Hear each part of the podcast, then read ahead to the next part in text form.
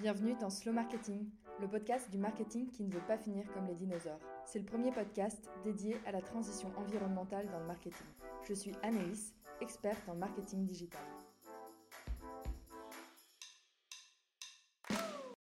Bonjour à tous, bienvenue dans ce huitième épisode de Slow Marketing, la suite de ma discussion avec Adélaïde Boucher, entrepreneuse dans la tech. Si tu n'as pas écouté l'épisode précédent, arrête tout et va écouter l'épisode 7. Sinon, aujourd'hui, on va parler avec Adélaïde de segmentation et positionnement, de something washing et d'astroturfing, et enfin d'exemples inspirants d'entreprises appliquant l'éco-marketing. Allez, bonne écoute un autre point que je voulais avoir avec toi aujourd'hui, c'était, euh, tu parles de Responsible STP pour euh, euh, segment, cible et positionnement en français. Euh, pourquoi, selon toi, un marketing responsable ne s'arrête pas juste à son impact à l'impact environnemental du produit, mais euh, aussi à toute, toute la promotion et, et ce qui ce qu'il engendre derrière? Ok, euh, juste pour euh, resynthétiser, mais le marketing responsable pour moi c'est trois choses, c'est responsible STP, donc euh, segmenting, targeting, positioning, euh, responsible euh, mix, donc mix produit, donc les 4 P, produit, promotion, distribution et price, et après business model. Euh, voilà, pour moi, vraiment, le marketing vraiment responsable par, ces trois choses. Pour parler spécifiquement du, STP, donc euh, de la segmentation, euh, du targeting et du positionnement, j'adore citer, un exemple qui est d'ailleurs dans le cours, c'est je ne sais pas si tout le monde est familier avec euh, les cigarettes euh, électroniques jetables qui s'appellent Puff. c'est une marque, je pense, américaine, mais peut-être pas, je suis pas sûre à 100%, mhm. qui est arrivée comme une déferlante il y a, je pense, quelques années maintenant. et donc il y a une version avec et sans nicotine. Et la spécificité de ces cigarettes électroniques, c'est qu'elles sont aromatisées, toujours à des goûts ultra sucré, genre barbe à papa, etc. Mhm. Maintenant, il y a plein de concurrents à Puff, hein, d'ailleurs, euh, qui sont euh, positionnés de la même façon. Le, le problème de ces cigarettes euh, électroniques, c'est que c'est un accès à la nicotine qui est entre guillemets beaucoup plus agréable qu'une cigarette traditionnelle, j'ai envie de dire. du coup, ça a donné envie à plein de personnes qui euh, soit avaient arrêté de fumer, euh, soit euh, qui euh, qui n'aimaient pas la fumée de cigarette à proprement mhm. parler en fait, de consommer de la nicotine.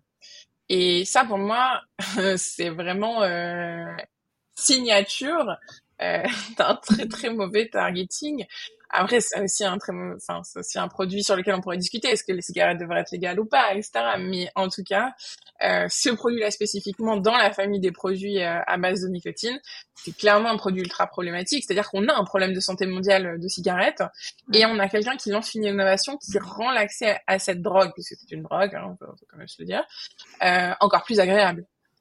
Évidemment, ça pose un problème. Et là où le problème se va encore plus loin, c'est qu'en plus, du coup, ça a donné envie à des personnes mineures euh, de consommer de la nicotine parce que du coup, c'est ultra sucré, etc. C'est comme un bonbon. Euh, du coup, évidemment, euh, ça aussi, euh, c'est un problème. Et après, il y a encore un autre problème en surcouche à ce produit, c'est qu'aujourd'hui, on n'est pas très très sûr que le fait de consommer de la cigarette électronique euh, ce soit euh, plus ou moins bien que des cigarettes traditionnelles. Il y a des choses qui sont moins pires, il y a des choses aussi qui sont pires parce qu'on a vu qu'il y a des problèmes de au niveau des poumons qu'on n'avait jamais détectés avec des cigarettes traditionnelles, etc. Donc pour moi, c'est vraiment le cas clinique d'un, d'une segmentation, d'un targeting et d'un positionnement euh, d'un produit qui est totalement irresponsable. C'est-à-dire qu'on donne accès à une drogue de façon ultra agréable, c'est ultra facile, tu peux fumer partout, enfin c'est vraiment pour moi un cas euh, clinique. Euh, voilà, donc c'est hyper important que le STP soit euh, responsable. Euh, parce que euh, en fait, euh, si on peut développer le produit le, plus responsable du monde par ailleurs, si à la fin le produit n'a pas un, impact positif sur les consommateurs, bah en fait on a juste consommé des ressources pour quelque chose qui n'a pas un impact positif sur les gens quoi. Ouais, complètement. Puis il me semble, euh, dans ton exemple, que toute leur communication euh, ciblée en grande majorité euh, les mineurs et les jeunes, notamment avec des visuels de, de boîtes de nuit où on voyait que des, des personnes très jeunes en train d'utiliser leurs produits, etc. Enfin, c'était, mais enfin, il me semble que leur communication a été interdite d'ailleurs en Europe, si je dis pas de bêtises. Oui, yes. Et euh, oui, c'est clairement orienté 18-25. Mm. Du coup, ça rejoint un peu ma question suivante. Euh, est-ce que tu peux nous en dire un peu plus sur le concept de something washing? Oui, alors ça, c'est un peu moi qui ai créé ce mot parce que en mm. fait, on a on, commence à avoir beaucoup de mots euh, greenwashing, social washing, woke washing, purpose washing. Il y a plein de il y a plein de, de gens qui s'amusent à faire le linge plus blanc que blanc. Euh, du coup, je, je, voulais regrouper ça dans un même truc pour les étudiants et les étudiantes parce que pour moi, c'est important de faire passer un message euh, autour du fait que les entreprises euh, trichent et mhm. plus ou moins consciemment hein, d'ailleurs parfois parfois c'est très conscient parfois ça l'est moins euh, les entreprises trichent et euh, du coup ils font du washing d'un peu tout et n'importe quoi euh, de nos jours. Les entreprises à mission sont arrivées, on a plein de gens qui sont mis à avoir des missions, enfin un purpose en anglais, avec parfois des qualités de mission tout à fait discutables, etc. Donc moi j'appelle ça le something washing parce qu'il y a plein de choses que les entreprises ont envie de de wash aujourd'hui, de, de leurs enjeux écologiques jusqu'à leur purpose. Euh, voilà. Et ça, c'est une tendance de fond dans le marché et je pense que c'est important de l'avoir en tête. J'enchaîne sur un autre terme, un autre concept que j'ai découvert aussi euh, dans ton cours. Euh, c'est l'astroturfing. Donc derrière ce mot un petit peu euh, bizarre, qu'est-ce qui se cache? Ok, alors on connaît pas très bien en Europe déjà. Euh, c'est plus un problème nord-américain. Euh, qui est lié à la structure euh, du lobbying euh, du marché nord-américain. Dans les faits, on en a aussi en Europe, mais vraiment les exemples les plus marquants sont principalement aux US en fait. Mhm. Il y a un très bel, un très bon épisode de Jenny Oliver sur ce sujet. J'invite tout le monde à le, vous allez halluciner. Enfin, je trouve ça vraiment très intéressant. Euh, c'est quoi euh, l'astroturfing? C'est très simple, c'est le fait de créer un faux mouvement euh, derrière un mouvement social euh, pour euh, appuyer un projet quelconque. Je vais donner un exemple parce que comme ça c'était un peu bizarre et pas très clair. Par exemple, aux US, c'est hyper à la mode qu'il y ait des genres d'associations 1901 qui se créent, qui sont fundées par des individuels de façon anonyme le plus souvent, pour défendre certains mouvements.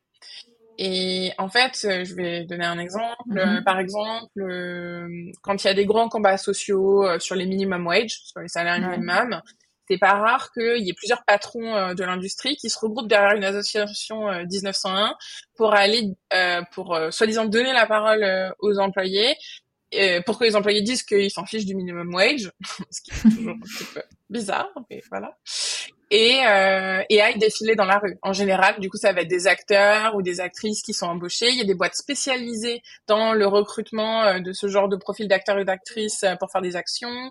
Euh, voilà. Et tout ça, donc ça a un impact sur la sphère euh, privée des entreprises, business, mais ça a aussi un impact public. Par exemple, il y a des boîtes.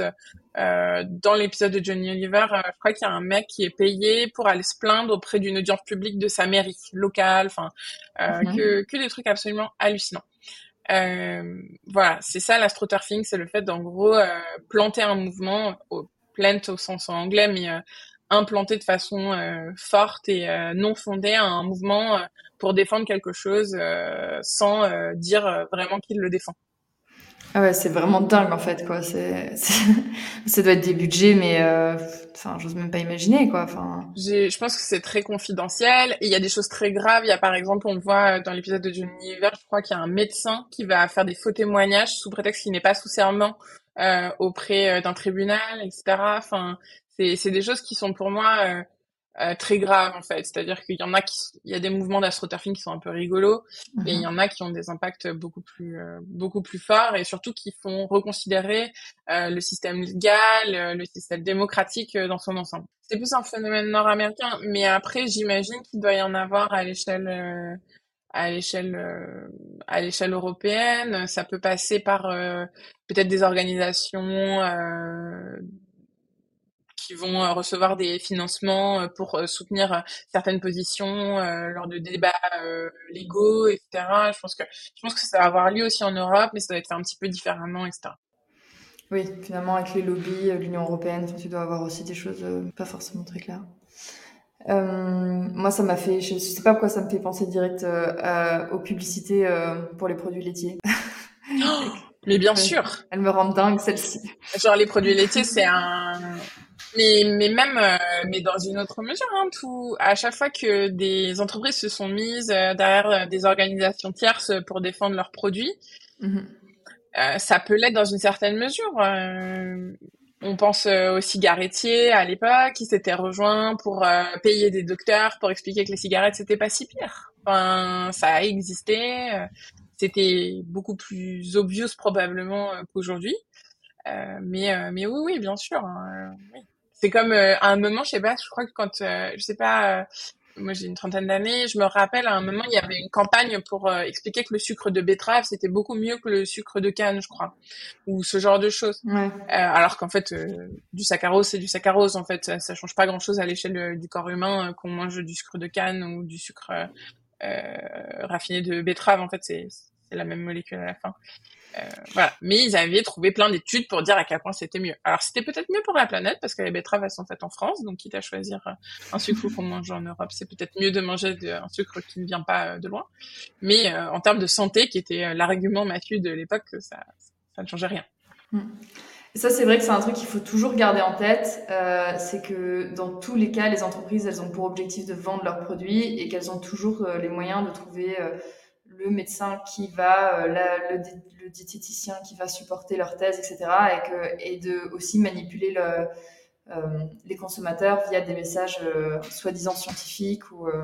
Ah, moi, dans le cours, à chaque fois, j'aime bien rappeler aux étudiants et aux étudiantes que un bon marketing peut faire à peu près croire tout et n'importe quoi à n'importe qui. honnêtement, voilà, les pratiques de marketing aujourd'hui, elles sont tellement rodées, les pratiques de com aujourd'hui sont tellement rodées qu'on peut faire un peu croire à n'importe quoi à n'importe qui. Euh, et euh, surtout, euh, on n'a pas vrai, enfin, les marketeurs aujourd'hui ont assez peu de scrupules à le faire puisque ils sont littéralement payés pour faire mmh vendre des choses. Donc en fait, c'est littéralement leur travail. donc à partir de là, c'est sûr que ça pose un problème. Moi, l'industrie de la food, at large, hein, donc tout l'agro, mmh euh, c'est vraiment une industrie qui me passionne. Euh, je crois que dans le cours, il y a un, je, je, je, fais une rétro de tous les scandales alimentaires et on voit qu'en fait, après la Seconde Guerre mondiale, euh, il y a un changement radical dans la gestion des scandales alimentaires. Avant, c'était des scandales déjà beaucoup plus petits parce que la supply chain mondiale était, enfin, n'était pas mondialisée justement, etc. Et euh, aussi, c'était des erreurs en général, genre il y avait quelque chose qui était tombé ou enfin il y avait pas à partir de la Seconde Guerre, on rentre dans un marketing de masse, dans une supply chain mondialisée, etc. Et là, c'est plus des erreurs qui font les, les scandales alimentaires. Ce sont en général une volonté, c'est une volonté de cost killing. Euh, donc c'est, euh, on remplace euh, un produit qui était utilisé historiquement dans la composition euh, d'un, d'un aliment par un autre produit moins cher. Et on, on sait ou on sait pas d'ailleurs que ça peut avoir des impacts sur la santé et on s'en rend compte euh, une fois que le produit est distribué. Et là arrive un scandale. Euh, on pense à tous les scandales qu'il y a eu euh, sur le, le, vin. C'était au milieu du XXe siècle avec beaucoup en Europe de l'Est, etc. Enfin, il y, en a eu plein. Et du coup, les gens savaient hein, pertinemment que c'était mauvais pour la santé, mais continuaient à utiliser des substances qui avaient un impact négatif sur la santé des consommateurs et des consommatrices. Euh, sans, sans en parler et pour faire du cost L'industrie de l'agro a beaucoup euh, a beaucoup à dire sur le sur le sujet de l'irresponsabilité vis-à-vis euh, euh, des compositions et après on peut le deuxième grand exemple c'est la cosméto mmh. et les produits d'hygiène on sort d'un siècle d'enfer de dégradation de la qualité des produits d'hygiène et de cosméto sous réserve de euh, on, est, on est en train d'en sortir gentiment avec un peu plus de transparence, des marques qui se lancent sur ce sujet, etc. Euh, mais dans les faits, euh, des très grandes marques pourraient, enfin, s'ils si, faisaient l'exercice de transparence de montrer les évolutions de leur composition sur le dernier siècle, je pense qu'il y a deux trois personnes qui dormiraient pas bien la nuit. Et du coup, euh, c'est marrant, ça me fait le lien avec un autre sujet que j'avais en tête, mais tu, avec la cosméto, ça fait le pont, c'est le sur le côté social et, euh, sur les enfin moi ce qui me scandalise avec les publicités euh, dans la cosmétologie c'est le côté euh, c'est le sexisme quoi en fait et là tu es à tous les niveaux c'est dans les messages dans le pricing dans le dans le positionnement. Aussi, la cosméto, c'est une industrie ultra euh, complexe euh, parce que on touche à beaucoup de choses. On touche euh, aussi bien à la qualité du produit en elle-même, qui peut avoir un impact sur la santé des gens. On touche à la représentation que les gens se font d'eux-mêmes. Donc du coup, c'est ça laisse la porte ouverte à tout et n'importe quoi. et tu touches ensuite à un autre sujet qui est plus lié aux finances des gens, mais les gens sont prêts à dépenser beaucoup d'argent euh, pour euh, pour pour le sujet de la jeunesse éternelle, etc., mhm. qui est un sujet de peur très courant chez les êtres humains. Hein. On a tous peur de vieillir, on a tous peur de mourir en fait. Et du coup, ces trois trucs font que là, ça laisse un champ libre à la cosméto absolument euh, phénoménal pour faire un peu tout et n'importe quoi. Et en plus, la réglementation sur les reasons to believe euh, de euh, la cosméto euh, est à la traîne. on a aujourd'hui des, des, produits de cosméto qui revendiquent des études qui sont pourries, jamais en double aveugle, etc. mais ça pose pas de problème parce que ça n'a pas été réglementé. Donc mmh. c'est comme Ouais, tous les produits de cosméto qui disent ah oui, l'étude a été faite sur 25 femmes euh, en euh, self-study, tu vois. Ouais. ouais ok. Est-ce que euh, tu peux vrai, est-ce que tu devrais pouvoir faire une reason to believe avec une étude sur 25 meufs en self-evaluation? Franchement, je pense pas. Enfin, tu vois, décemment, intellectuellement, on se rend tous bien compte et toutes que c'est pas satisfaisant. là, pour moi, par exemple, le législateur a un rôle à jouer. Aujourd'hui, les produits pharmaceutiques, ils peuvent pas euh, faire, euh, mais même les produits pharmaceutiques euh, mhm. plus esthétiques. Du coup, je parle pas des médicaments, mais des produits plus qui où le pronostic vital n'est pas en danger, etc. Ils peuvent plus faire n'importe quoi en matière de communication. bah, je pense qu'en fait, la plupart de ces règles seraient applicables dans une certaine mesure au moins au monde de la cosméto. Est-ce que c'est souhaitable pour L'Oréal? Je ne pense pas. Est-ce que c'est souhaitable pour le consommateur ou la consommatrice finale? Définitivement.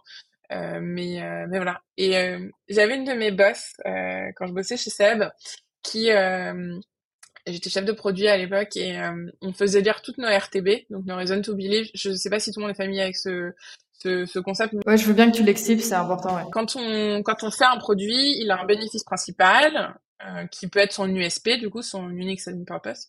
Mmh et après, il va avoir des bénéfices secondaires. Euh, chacun de ces bénéfices doit être appuyé par une, une validation euh, qui soit tangible euh, à l'échelle du consommateur. Je donne un exemple. Euh, j'achète une brosse à dents d'une certaine marque, on me dit euh, les poils de la brosse à dents ils font euh, telle épaisseur, donc du coup ça ça pourra aller beaucoup plus dans les interstices dentaires. Voilà, ça c'est une RTB. le poil de ma brosse à dents il fait tant de micromètres. Euh, voilà. Et du coup, euh, donc on faisait relire les mhm. RTB euh, de nos produits par le service légal chez Seb, hein, comme la plupart des boîtes, des grosses boîtes aujourd'hui, font relire les, les, bénéfices et les RTB par les services juridiques. Tout à fait normal en termes de process d'ailleurs, hein, ça semble assez logique. Et, et je me rappelle que ma boss qui avait bossé en cosméto me disait toujours, je suis hallucinée des RTB qu'on laissait passer quand euh, je bossais en cosméto versus euh, à quel point on est dur avec nous-mêmes chez Seb. Alors chez Seb, c'est lié à d'autres choses. C'est une boîte qui est ultra, enfin qui qui est très concernée par les sujets de responsabilité, etc. Ils font pas tout parfaitement, mais en tout cas, ça s'incarne par des choses très concrètes comme euh, ces relectures de RTB qui sont très dures en fait en interne. Euh, et je sais que des fois, elle était un peu frustrée parce qu'elle me disait, euh, voilà, euh, on, on, peut sortir des RTB qui n'ont aucun sens dans le monde de la cosmétique intellectuellement. Par contre, nous, pour vendre des fers à repasser, on se galère à mesurer du débit en grammes par minute de façon ultra complexe, etc. Alors qu'on pourrait juste mettre un truc genre grossier au ballpark et en fait le consommateur ou la consommatrice serait pas perdante en plus in fine quoi. Mmh. Et, euh, et ça, ça m'a beaucoup marqué. Et je pense que c'est aussi, euh, ça a été une prise de conscience ultra forte chez moi, euh, ces, ces conversations avec ma boss de l'époque, parce que je me suis bien rendu compte que euh, selon euh, l'entreprise, les positionnements de marque, etc., on n'attachait pas, les marketeurs n'attachaient pas la même importance à la qualité de la transparence et de l'information qui est fournie au consommateur final. Mmh. Ouais, c'est là où encore on en revient au rôle qu'a joué l'entreprise dans, dans sa culture, dans les process mis en place en interne, etc. Ouais. Mm. Ok, pour finir sur une note un peu plus positive, comment est-ce qu'on fait pour que les choses changent dans nos métiers aujourd'hui? Je pense que il y a un peu, il y a, il y a plusieurs pistes à explorer. Déjà, je pense qu'il est important que euh, dans les écoles ou chez les marketeurs les plus jeunes, euh, on appuie sur le fait qu'il y ait des marques qui arrivent à le faire. C'est-à-dire que, alors je vais prendre l'exemple que tout le monde euh, prend, mais voilà, on va aller voir Patagonia versus Nike au hasard. on se rend bien compte que les deux font des produits de athleisure ou athlétique euh, avec des stratégies de responsabilité qui sont à peu près aux antipodes euh, et qui sont aussi exprimées euh, de façon euh, totalement différente euh, via la pub, etc. donc c'est possible. C'est une question de volonté des dirigeants, des dirigeants, des fondateurs, des fondatrices, mais c'est réellement possible. Ça, je pense que c'est important de le dire, de le clamer et de pas en démordre. Ensuite, il y a un deuxième sujet qui est, et là c'est plus des initiatives personnelles, mais euh, demain, euh, moi, j'ai 22 ans, je sors d'école, etc. Est-ce que j'ai envie de prêter main forte à une entreprise qui a un impact positif, un impact neutre ou un impact négatif à l'échelle de la planète? Ben, en ce moment, on a tous vu les vidéos de remise des diplômes, etc. Il y a des gens qui veulent plus aller euh, dans certaines entreprises parce que elles n'ont pas l'impact qu'ils elles aimeraient avoir sur la planète ou sur le monde en général, hein, d'ailleurs je pense que ça aussi c'est important euh, d'en parler parce que c'est ça permet à tout le monde de prendre conscience que quand on va bosser pour une entreprise, déjà notre salaire il est payé par les revenus de cette entreprise. Hein, on est sur le PNL de la boîte en tant que salarié. Est-ce qu'on veut vraiment recevoir l'argent euh, d'une boîte qui vend euh, des services ou des produits qui sont pas clean? Pour quelque raison que ce soit bah, je sais pas, c'est compliqué. Euh, moi, demain, si je devais bosser dans l'industrie pétrochimique, euh, j'y réfléchirais quand même à deux fois. Euh, j'ai peut-être pas envie de recevoir euh, de l'argent euh, qui, pollue autant, euh, qui, qui fait ce genre de choses à l'échelle de la planète. C'est comme une dialectique qui est là depuis très longtemps. Est-ce que demain, tu as un très beau job qui t'est proposé dans l'armement, est-ce que tu vas ou est-ce que tu vas pas? Euh, voilà, c'est un peu ça, mais bon, à l'époque, c'était juste si on tuait des gens ou pas. Là, maintenant, c'est un peu élargi comme débat. Est-ce qu'on a un impact écologique et social, euh, sociétal positif Ça va un peu au-delà de juste est-ce qu'on tue des gens ou pas. Euh, voilà, donc je pense que ça, ça permet euh, voilà, de d'aider de, euh, les plus jeunes à réfléchir à pour qui je veux travailler. en plus de comment je peux faire un produit. Et puis après, il y a le sujet de ben euh, il y a de plus en plus euh, de moins de 25 ans qui lancent leur boîte tout de suite après l'école. Euh, je pense que c'est important d'en parler parce que ils ont le choix de lancer les produits et les services avec un niveau de responsabilité plus ou moins élevé. du coup, je pense que c'est primordial de de de de d'au moins qu'ils aient un choix conscient de ce qu'ils font. Après, peu importe ce qu'ils font, c'est pas c'est des choix individuels, mais en tout cas, qu'ils soient conscients. Et euh, je finirai en, en, en parlant euh, du, du, bouquin de Pascal Demurger, euh, L'entreprise du XXe siècle sera politique ou ne sera pas. Bah, le, le, PDG de la naïf, du coup, hein, pour lui, l'analyse situationnelle est ultra claire. l'entreprise devrait être politique, l'entreprise devra être responsable parce qu'en fait, une entreprise responsable demain sera, enfin, irresponsable sera morte de facto. Euh, voilà. Donc ça aussi, c'est une question euh, de pari d'avenir. Est-ce que euh, on veut consacrer de l'énergie, du temps, de l'argent à des entreprises qui vont en fait mourir, selon Pascal Demurger, oui ou non? Alors après, on, on pense que Pascal Demurger, il, il est smart ou pas, ça c'est une opinion personnelle, mais en tout cas, ça vaut le coup de se poser la question de, de quel genre d'entreprise on veut soutenir en fait. Complètement. Euh, ce, point du euh, donner les informations, éduquer pour au moins que le choix soit fait en, pleine conscience dans les actions, je le trouve hyper important. C'est aussi ce qui, ce qui est un peu derrière ma démarche de ce podcast, c'est euh, se poser des questions, donner plus d'informations pour qu'en fait, quand, quand je vais mettre en place une stratégie de marketing, bah je, je vais au moins avoir différentes options et avoir aussi euh, différents euh, critères d'évaluation de, ces options qui sont pas juste uniquement euh, c'est quoi le ROI de cette action quoi. Ben oui. Hum, est-ce que tu aurais des exemples inspirants d'entreprises appliquant de l'éco-marketing? Je pense qu'il y a déjà un effet générationnel dans les entreprises. je vais, je vais m'expliquer. je pense que il y a des entreprises qui s'engageaient très tôt dans ce, ces changements-là qui du coup ont impacté leur organisation, mais qui ont raté un peu certains autres combats qui sont plus récents. du coup, on a déjà en fait un millefeuille d'entreprises avec des niveaux d'engagement qui sont liés au moment où ils ont commencé à le faire en fait. Euh, moi, quand je dis par exemple, euh, j'ai commencé ma carrière à la SNCF. Euh, SNCF, c'est un groupe qui s'est toujours ultra engagé sur ces problématiques. Euh, voilà, il y a eu des moments où ils étaient un peu en retard sur certains combats, du coup, etc. Puis là, ils reviennent un peu. Enfin, voilà. Mais euh, voilà. Après, j'ai bossé chez Seb. Bah, c'est une boîte aussi qui est ultra engagée pour plein de raisons. Euh, ben là, ils sont peut-être en retard sur certains sujets. Je sais que, par exemple, ils n'ont pas encore réussi à euh, ils le disent d'ailleurs sur leur site, je crois, mais euh, il y a qu'une partie du fret euh, asiatique qui passe par train. Il y en a encore beaucoup qui sont en super conteneur et encore même un petit peu en avion. J'imagine que c'est très faible, mais ça doit encore arriver. surtout en ce moment avec les lead time super challengés à l'essai de la supply internationale.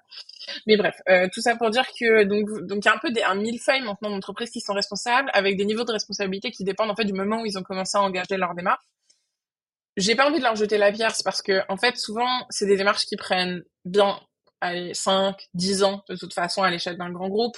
Donc, de toute façon, s'ils ont engagé la démarche, je sais pas, en 2010, bah là, en fait, ils doivent respirer un coup avant de repartir dans une nouvelle démarche pour euh, s'actualiser sur les combats contemporains. Euh, donc, il y a toute cette vague-là d'entreprises qui ont commencé plutôt tôt, dans les années 2000, etc. J'aime beaucoup Seb. Moi, j'y suis passée. Je suis ultra contente d'être passée chez Seb. Euh, L'éco-conception chez Seb, c'est un vrai truc, etc. Donc, il y a, y a, vraiment des choses. Côté SNCF, il y a une responsabilité euh, sociétale et sociale, enfin, en tout cas, une volonté de euh, qui est ultra forte aussi. Euh, voilà, c'est des entreprises que j'ai connues de l'intérieur en plus, donc je suis très à l'aise pour dire que c'est des vraies choses qui s'y passent, c'est pas juste du décorum.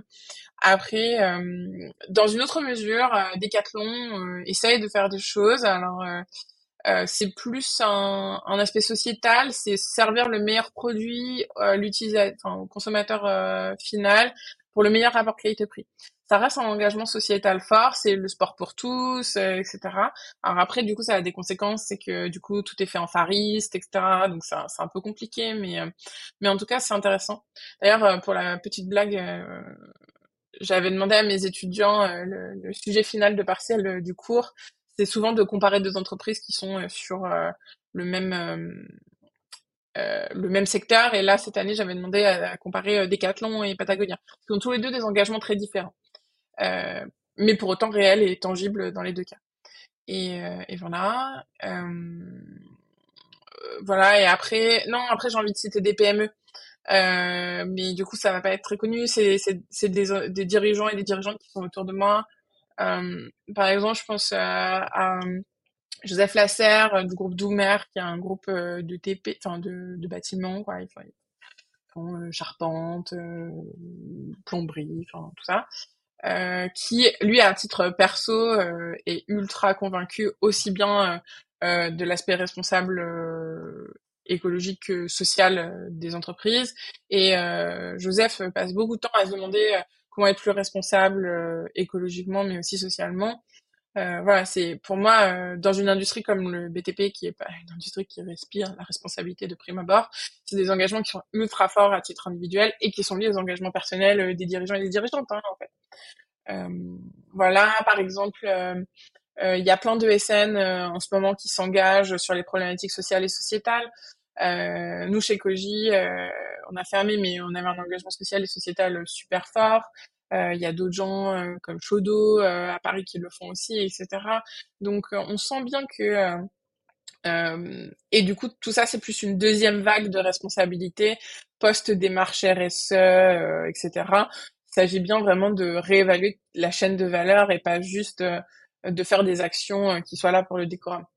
Euh. Donc c'est un peu les deux orientations. Soit on va aller taper sur des groupes ou des entreprises qui ont commencé il y a plus longtemps et qui du coup sont pas tout à fait euh, actuelles dans leur démarche, mais qui ont mené des démarches de changement de fond euh, fortes et réelles, ou alors des sociétés plus jeunes qui ont commencé plus tardivement et donc qui sont plus euh, contemporaines dans leur façon d'appréhender les problématiques. Je pense que ces deux types d'entreprises sont ultra intéressants euh, parce que ça n'a pas été les mêmes les mêmes démarches et ça n'a pas été fait de la même façon. Et surtout, c'est hyper intéressant d'avoir les retours d'expérience des boîtes qui se transforment depuis dix ans en fait, parce que avant ça, de toute façon, ça n'existait pas vraiment. Donc c'est un peu les pionnières en fait en matière de changement très profond des business models et des chaînes de valeur. Donc c'est toujours intéressant, même si elles sont pas toujours totalement contemporaines aujourd'hui, d'aller voir ce qui s'est passé chez elles sur les dix dernières années. Complètement. Je vais regarder tout ça en, détail. Adélaïde, euh, si je te dis slow marketing, tu penses à quoi? Pour moi, euh, le slow marketing, c'est un, une démarche euh, globale qui vise à distribuer moins de produits donc à vendre moins, in fine, à le vendre de façon moins agressive, donc en sollicitant moins les consommateurs dans les vagues de communication, et hypothétiquement en essayant, en n'étant pas dans une logique de marge infinie, donc en vendant entre guillemets euh, moins cher que euh, la compétition pour avoir un prix plus juste. Donc moins vendre de manière moins agressive et moins chère. Je suis pas sûre que toutes les, les marques adhèrent mais c'est intéressant. C'est un débat de fond. Est-ce qu'il faut vendre moins cher ou pas? Est-ce que euh, le niveau de marque Mais là, là, c'est un débat très profond et très intéressant.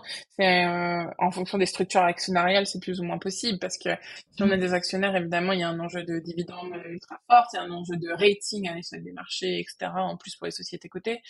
Euh, moi, je pense que les entreprises qui seront le vecteur de plus de changements, c'est les entreprises qui n'ont pas d'actionnaires externes euh, où en fait euh, les actionnaires sont euh, les dirigeants ou alors enfin peu importe mais peuvent se permettre entre guillemets de gagner moins d'argent au moins pour un temps donné mmh puisque les entreprises qui ont des actionnaires externes, enfin des entreprises cotées, etc., pourront pas vraiment se payer le loisir euh, d'avoir un changement euh, de responsabilité, de niveau de responsabilité drastique, ne serait-ce que parce qu'en fait, euh, elles ont un reporting trimestriel à assurer et que, en ce sens, c'est totalement impossible de mener des politiques de changement à l'échelle de plusieurs années quand on fait un reporting trimestriel.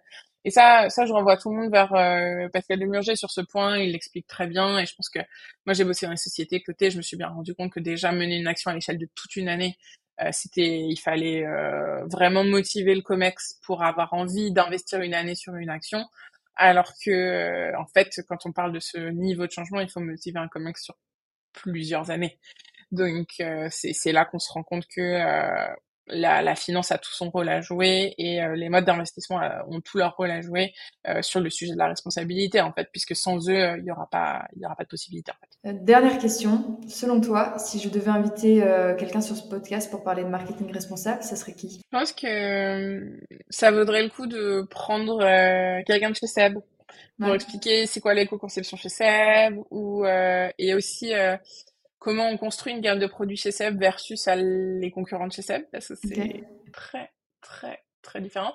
Moi, quand je bossais au soin du linge, donc sur les faire passées, on a un concurrent de Seb qui a lancé un produit dont les RTB étaient totalement bullshit, qui a créé une nouvelle catégorie de produits totalement bullshit pour pouvoir vendre des produits qui étaient vendus avant à des taux de marge plus faibles à un taux de marge beaucoup plus élevé.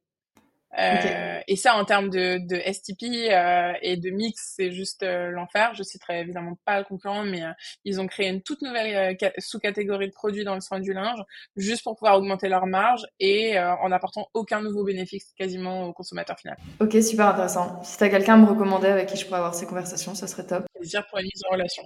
Où est-ce qu'on peut te suivre? Est-ce que tu as une actualité, un message que tu voudrais faire passer avant de finir? On peut me suivre sur LinkedIn. Euh, venez alimenter mes futurs 7000 abonnés euh, pour, euh, pour atteindre ce nouveau palier. Sur LinkedIn, je parle beaucoup de responsabilité sociale. C'est un de mes principaux sujets à titre individuel. Je suis pas une experte de la responsabilité environnementale du tout. Et je parle aussi beaucoup de, des problématiques de genre en entreprise, parce que c'est un sujet qui est proche de moi comme je suis une femme. Et euh, je parle aussi pas mal de tech euh, parce que euh, c'est bah, c'est l'industrie dans laquelle je bosse et j'aime bien essayer de donner des insights parce que c'est une industrie qui est pas toujours très bien comprise par tout le monde. Donc j'aime bien partager les choses que j'ai découvertes ou que je découvre toujours sur cette industrie qui est en train de Enfin, qui change déjà en fait notre quotidien depuis des années et qui, qui n'a pas fini de changer notre quotidien. Bah écoute, merci beaucoup Adélaïde pour cette discussion. Merci à toi, Annie. C'était trop chouette de parler d'un sujet super important comme celui-là. C'est tout pour aujourd'hui. Rendez-vous la semaine prochaine pour un nouvel épisode sur comment faire le tri dans ces mailing lists. Si tu ne veux rien louper, abonne-toi à la newsletter Slow Marketing sur Substack. Merci pour ton écoute et à très vite sur Slow Marketing.